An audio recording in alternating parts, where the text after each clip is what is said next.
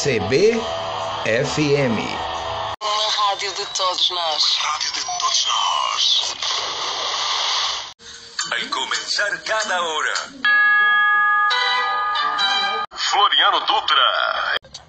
Olá, amigos. Vocês lembram do horário de verão? Pois é, no Brasil, o horário de verão foi adotado pela primeira vez em 1 de outubro de 1931 pelo presidente Getúlio Vargas. O horário de verão no país por meio de um artigo. Contudo, a vigência do horário de verão no país não se deu em anos consecutivos.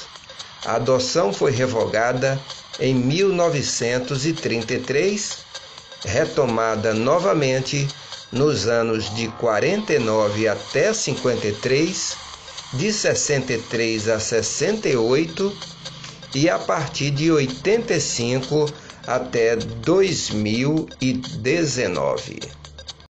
Na América do Sul, continua com horário de verão o Paraguai, Uruguai e Chile.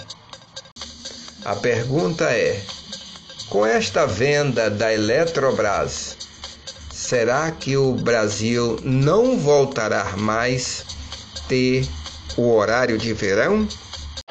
CBFM